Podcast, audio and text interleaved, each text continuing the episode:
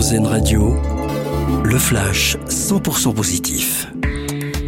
Bonjour à tous, la 95e cérémonie des Oscars, c'est cette nuit à Los Angeles.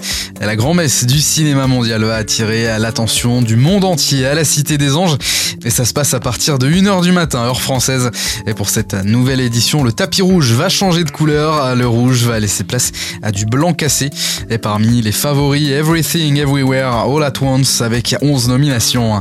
Cet après-midi a lieu la traditionnelle vente de vin des Hospices de Nuit Saint-Georges avec un événement attendu en particulier la pièce de charité des Hospices.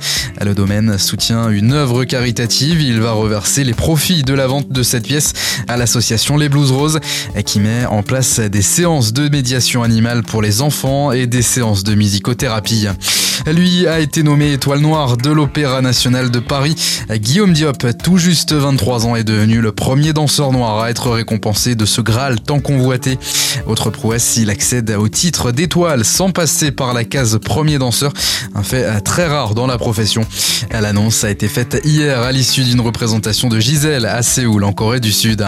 Et puis en handball, l'équipe de France masculine s'est imposée hier face à la Pologne 30 à 27. Un succès synonyme de qualification pour le prochain championnat d'Europe qui aura lieu en Allemagne en janvier prochain. Autre satisfaction pour le clan français, les tricolores terminent ces qualifications en étant invaincus. Très bonne journée sur RZN Radio. Vous venez d'entendre le flash 100% positif car RZN Radio regarde la vie du bon côté.